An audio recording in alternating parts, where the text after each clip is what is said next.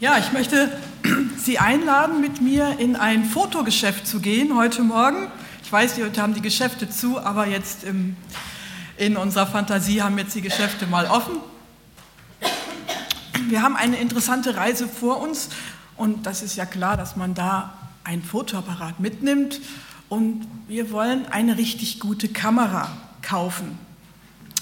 Der Verkäufer erklärt uns die unterschiedlichen Fotoapparate mit den vielen Möglichkeiten. Möglichkeiten, die man ja hat, dass man unvergessliche Momente aufnehmen kann, dass man sich später daran erinnern kann. Aufnahmen mit einer ganzen Reihe von auswechselbaren Objektiven.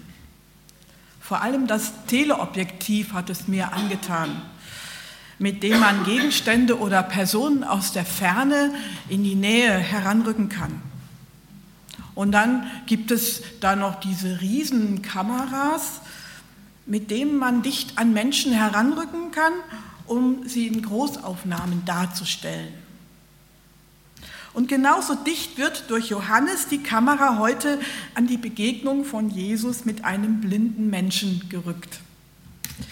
Der Predigtext, der schildert uns das so plastisch, dass wir beinahe Augenzeugen werden dieses Geschehens. Ich lese dazu Johannes 9, Vers 1 bis 7 und ich möchte Sie mal bitten, beim Zuhören die Augen zu schließen. Und Jesus ging vorüber und sah einen Menschen, der blind geboren war. Und seine Jünger fragten ihn und sprachen, Meister, Wer hat gesündigt, dieser oder seine Eltern, dass er blind geboren ist? Jesus antwortete, es hat weder dieser gesündigt noch seine Eltern, sondern es sollen die Werke Gottes offenbar werden an ihm. Wir müssen die Werke dessen wirken, der mich gesandt hat, solange es Tag ist. Es kommt die Nacht, da niemand wirken kann. Solange ich in der Welt bin, bin ich das Licht der Welt. Als er das gesagt hatte, spuckte er auf die Erde, machte daraus einen Brei und strich den Brei auf die Augen des Blinden. Und er sprach zu ihm, geh zum Teich Siloa, das heißt übersetzt gesandt, und wasche dich. Da ging er hin und wusch sich und kam sehend wieder. Und ich hoffe, Sie haben jetzt wieder Ihre Augen offen. Sie mussten jetzt nicht zum Teich Bethesda gehen. Ich möchte mal ähm, drei Momente aus diesen Großaufnahmen der Begegnung von Jesus mit diesen blinden Menschen herausgreifen. Die erste heißt gesehen, die zweite sehen und die dritte blicken. Erstens gesehen. Da sitzt er vielleicht schon lange, Jahre und Jahrzehnte, eine arme Kreatur, blind, blind seit Geburt und Bettler. Er hat noch nie seine Eltern gesehen, die sich liebevoll, die sich fürsorglich über ihn beugten. Er kennt keine Farben, er hat noch nie die Sonne aufgehen sehen oder untergehen. Er weiß nicht, wie wunderbar eine Blume sein kann. Ja, die ganze Schönheit der Natur bleibt ihm verborgen. Vielleicht freut er sich, wenn ihm jemand vom tiefblauen Meer, von dem gleißenden Weiß der Schneeberge oder von der unendlichen Weite einer Ebene erzählt. Ob er es sich vorstellen kann? Jedenfalls Teilhaben kann er an diesen Erlebnissen nicht. Alles das, was gesunde Augen sehen, das muss er hundertmal und tausendmal erfragen. Ja, es gibt nicht mal eine Blindenschrift, sodass er sich, wenn auch unter Mühen, selbst hätte bilden können. Selber lesen oder schreiben oder gar einen Computer eigens für Blinde eingerichtet. Ich habe sowas mal gesehen. Ich hatte mal einen blinden Lehrer auf Krishona. Ist interessant, aber sowas gab es da noch nicht. Es gibt keinen Blindenverband, geschweige denn einen Blindenhund oder einen blinden Behindertenausweis. Er ist völlig angewiesen auf fremde Hilfe. Und manches Mal muss er das Murren anderer, für die diese Hilfe schon eine Last geworden ist vielleicht oder so ein erzwungenes Almosen, er muss das ertragen. Oder er wird in falscher Hilfsbereitschaft gegängelt zu einem barmherzigen Unterton. Naja, wenn es denn sein muss, sind wir mal nicht so ne? und helfen dem mal. Dieser Blinde fühlt sich nutzlos, er fühlt sich wertlos. Er sitzt da, er ist ausgeliefert. Und weil er nicht in den heiligen Schriften lesen kann, gehört er automatisch zum Pöbel. Er ist bei den frommen Juden der damaligen Zeit einer, der ständig das Gesetz übertritt. Und so ruft man bei seinem Anblick, gepriesen ist der Richter der Wahrheit. Damit weiß er genau, dass seine Blindheit ein gerechtes Urteil über seine Sünden bzw. über die Schuld seiner Eltern ist. Seine Blindheit lastet über ihm wie ein Geheimnis, wie ein dunkler Fluch. Er ist hoffnungslos isoliert. Keiner hat Hoffnung für ihn. Und was noch schlimmer ist, er fühlt sich abgeschrieben, von Gott abgeschrieben, verstoßen von ihm, vergessen. Und so sitzt er da Jahre und Jahrzehnte blind, bettelnd. Einer, der nichts geben kann, der nur nehmen kann. Aber da passiert es. Ganz wörtlich heißt es hier, im Vorübergehen sieht Jesus einen Menschen. Im Vorübergehen sieht Jesus einen Menschen. So ganz nebenbei, wie es scheint. Im Vorbeigehen sieht Jesus diesen einen Menschen. Nun, das klingt erst so nebensächlich, aber eigentlich ist das im Kern schon das Evangelium, frohe Botschaft, gute Nachricht. Jesus sieht ihn, nimmt ihn wahr, diesen armseligen Menschen. Er fasst diesen von Grund auf bettelarmen, verlorenen und von Menschen verdammten ins Auge. Er sieht ihn als einen Menschen an, mit dem Gott noch etwas vorhat dem Gott noch eine ganz andere Sicht seines Lebens schenken will. Jesus sieht diesen Menschen an. Der Blinde hat ihn nicht gerufen. Er hat nicht um Heilung gebeten. Weder seine Freunde noch seine Verwandten hatten um Hilfe gebeten. Noch die Jünger haben Jesus auf diesen kranken Menschen aufmerksam gemacht. Davon sagt uns der Text nichts. Jesus sieht, und er beugt sich helfend nieder und nimmt Anteil an seinem Leiden. Es gibt so viele Menschen, so viele Aktionen, so viele Aufgaben um Jesus herum. Man könnte ja meinen, Mensch, der ist so beschäftigt, alle wollen was von ihm. Doch Jesus sieht diesen einen Menschen. Und ich finde das so schön an diesen Jesus-Geschichten, es kommt immer wieder vor, Jesus sieht nicht auf Zahlen, er sieht nicht auf Menschenmassen, Jesus hat immer den einzelnen Menschen im Blick, wie hier diesen Blinden. Und er geht an seiner Not nicht vorbei. Ja, er sieht noch viel tiefer als die Menschen um ihn herum. Er sieht, dass dieser Mensch nicht nur kranke Augen hat, sondern vor allen Dingen ein krankes Herz.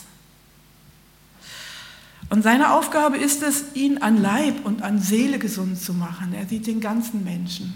Er schaut schon dahinter, er weiß, wie es ihm geht, in seiner Einsamkeit, in seiner Nutzlosigkeit, in seinem abgeschriebenen Sein. Und ich bin überzeugt davon, Jesus sieht auch jetzt, heute Morgen, jeden unter uns, der hier sieht, der hier sitzt und auch mich, die ich hier stehe und ich möchte es mal ganz persönlich sagen, er sieht in dein Herz, er kennt deine Lebensumstände, er kennt deine Fragen, er weiß um deine Wünsche, um deine Träume und er weiß, wie es dir gerade jetzt geht. Ob du fröhlich aufgestanden bist oder traurig, voller Sorgen oder voller Spannung. Und er sieht auch jeden, der nicht kommen kann heute Morgen, weil er krank ist, weil er gebrechlich ist, und er sieht auch den, der nicht kommen will. Er sieht die Einsamen, die Abgeschriebenen, die Abgeschobenen, die Kranken. Und er sieht jede Not, ganz gleich, ob sie klein oder ob sie groß ist. Freust du dich, dass Jesus dich sieht? Vielleicht sagst du, ja, schön, ist ja schön, dass er mich sieht, aber was hilft mir das? Das ist entscheidend. Weil Jesus mich sieht, kann er das größte Wunder in meinem Leben vollbringen, nämlich ich kann sehen. Das ist der zweite Punkt. Ich kann sehen. Und erstaunlicherweise fängt dieses Sehwunder bei den Jüngern, bei den Jüngern an. Jesus kommt mit seinen Jüngern gerade aus dem Tempel. Und auf dem Vorplatz begegnen sie dem geballten Elend. Und die Jünger sehen den blinden Menschen, aber man kennt ihn ja. Man kennt sogar die Umstände seiner Krankheit von Geburt an blind. Man hat sich daran gewöhnt. Für die Jünger ist dieser Mensch ein Fall. Noch nicht mal ein medizinischer, sondern eher ein theologischer. Über ihn kann man gut diskutieren, so aus der Ferne, so schön distanziert. Meister, wer hat gesündigt, dieser oder seine Eltern, dass er blind geboren ist? Keiner fragt, wie ist ihm zu helfen? Wie können wir ihm eine Freude bereiten? Oder wie können wir seinen Angehörigen helfen, mit dem schweren Schicksal zurechtzukommen? Selbst die Jünger machen mit dem fürchterlichen, machen mit bei dem fürchterlichen Gerede der Leute, die sich nur dafür interessieren, wem sie die Schuld für die angeblich Gott verdiente Strafe zuschieben können. Dem Blindgeborenen oder seinen Eltern. Womöglich war ja dieser Blinde im Ehebruch gezeugt worden, wer weiß. Aber genau an dieser Stelle zündet Jesus seinen Jüngern ein Licht an. Er durchbricht das blinde Gefangensein im Denken ihrer Zeit. Er will, dass die Jünger zu einer neuen Sicht kommen, dass sie die Lage neu bewerten. Und Jesus antwortet, es hat weder dieser gesündigt noch seine Eltern, sondern es sollen die Werke Gottes offenbar werden an ihm. Jesus rückt ihr Denken zurück und sagt ihnen so nicht, sondern anders müsst ihr denken. Die Sache mit der Strafe wird übrigens an einer anderen Stelle nochmal anders berichtet im Neuen Testament.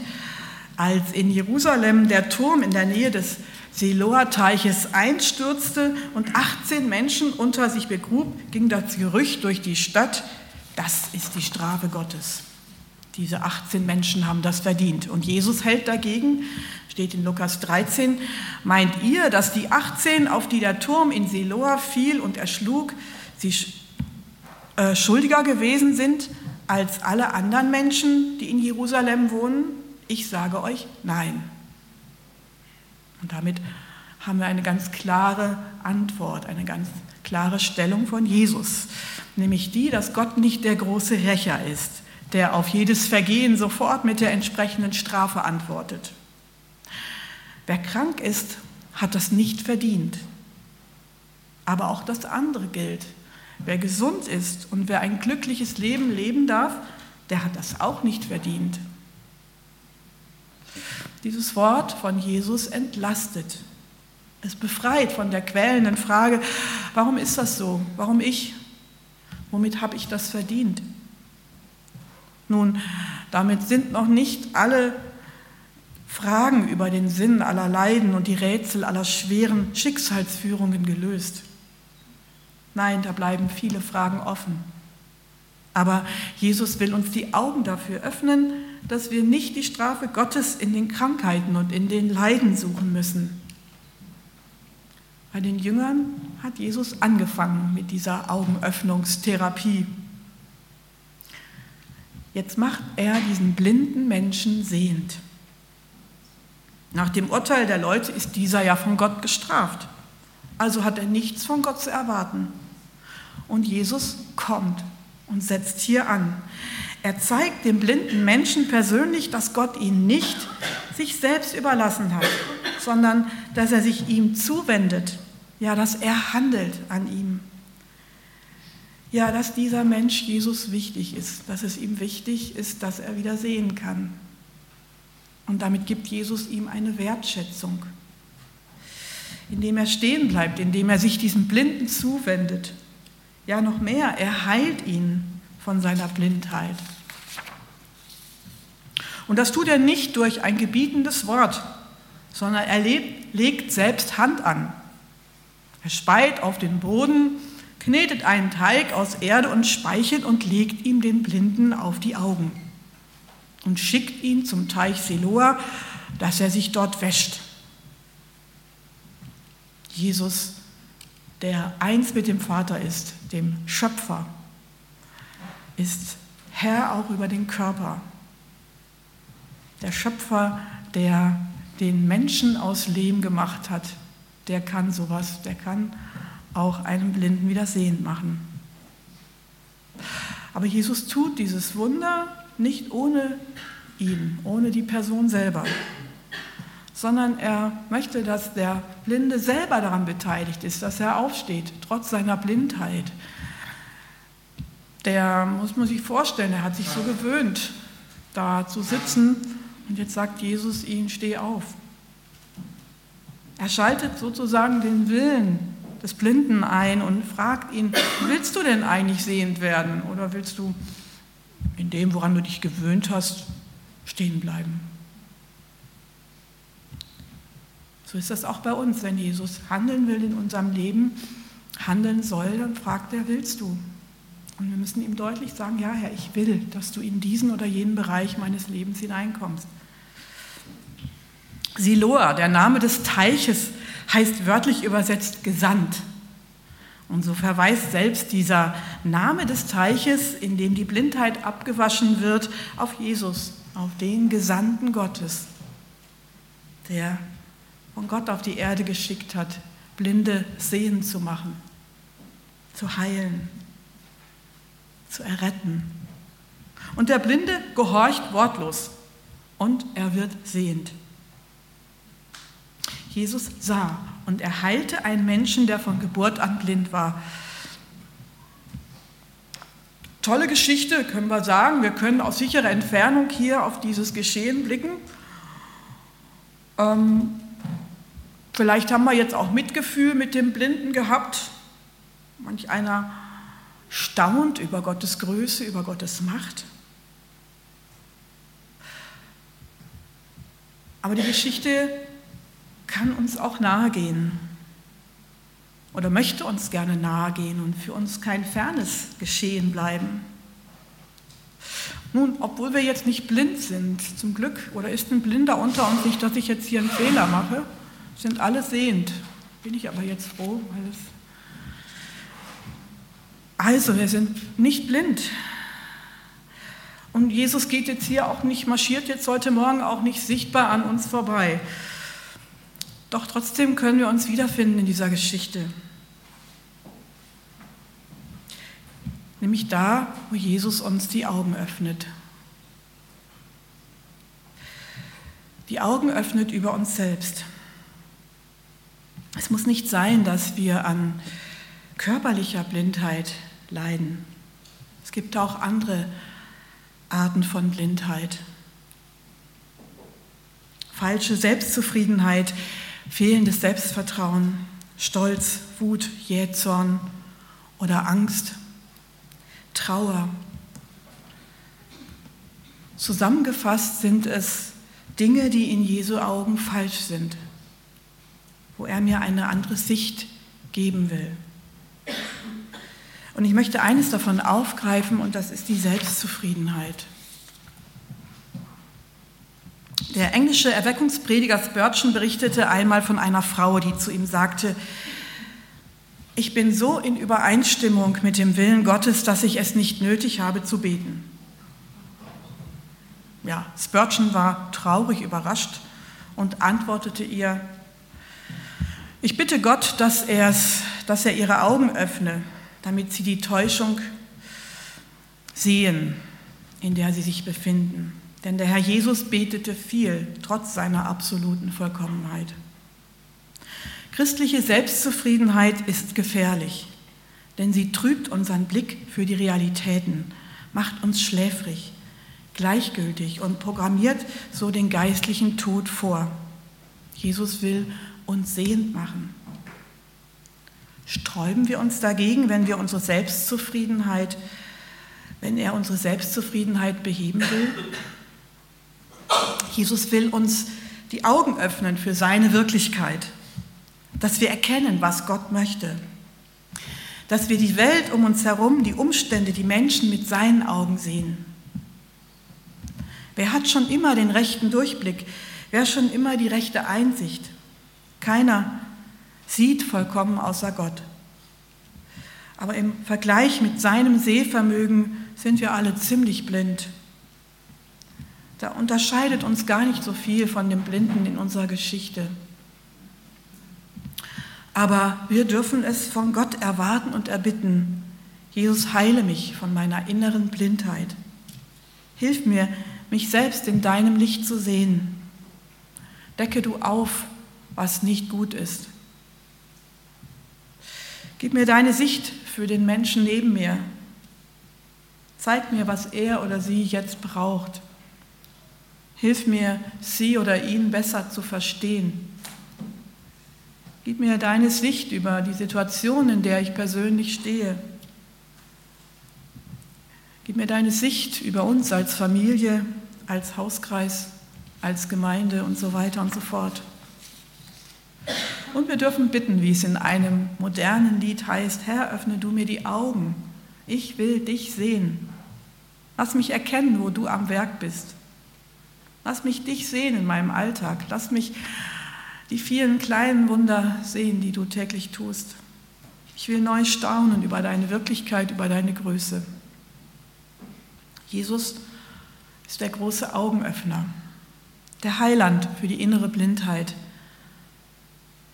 Und das waren die beiden Nahaufnahmen unserer Geschichte. Erstens gesehen. Jesus sieht den Blinden, er sieht mich.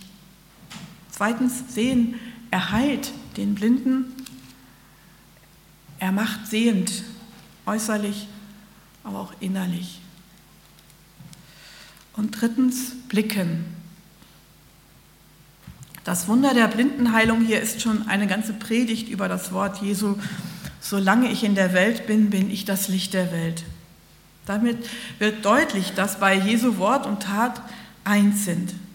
Deshalb ist diese Heilung kein Ereignis am Rande, sondern ein wesentlicher Bestandteil des Wirkens von Jesus. Jesus als das Licht der Welt setzt sich selbst dort durch, wo alle äußeren Umstände dagegen sprechen. Aber hat der von Jesus Geheilte ihn als das Licht der Welt erkannt? Unser Predigtext hört ja gerade da auf, als der Blinde äußerlich sehend wurde. Nun, ein erstes Anzeichen gibt es. Und er kam sehend wieder, heißt es da in unserem Text. Und so endet unsere Geschichte, dieser Abschnitt zumindest. Die Geschichte geht ja noch weiter. Der Blinde sieht, aber er macht sich nicht davon, sondern er kommt näher. Und er wird ihm ganz nahe kommen. Er kommt zurück zu Jesus.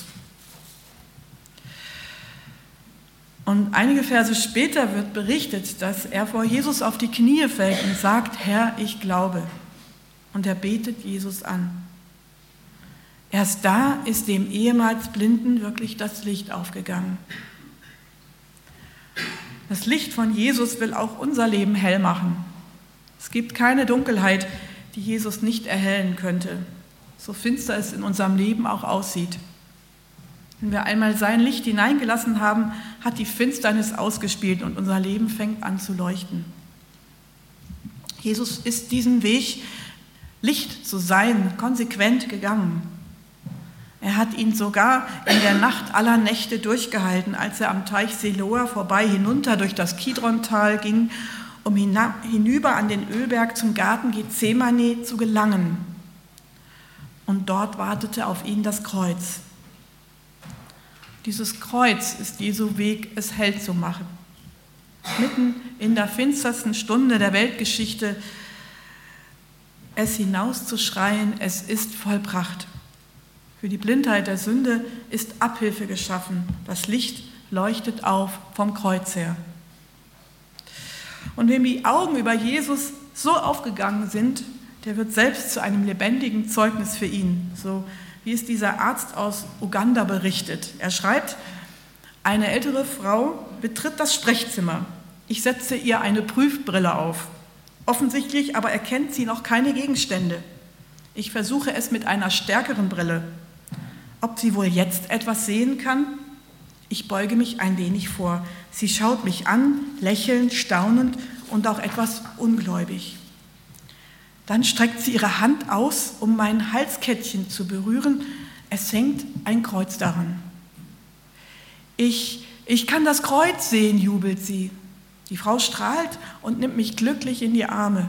Tränen stehen ihr in den nun wieder brauchbaren Augen. Oh Gott, ich danke dir, wiederholt sie immer wieder. Ja, ihm musst du danken, bestärkte ich sie. Und dabei fällt mir ein, dass da, wo Gott uns sein Licht schenkt, um uns von unserer geistlichen Blindheit zu heilen, wir ja zuerst auf das Kreuz sehen. Amen. Ich bete mit uns.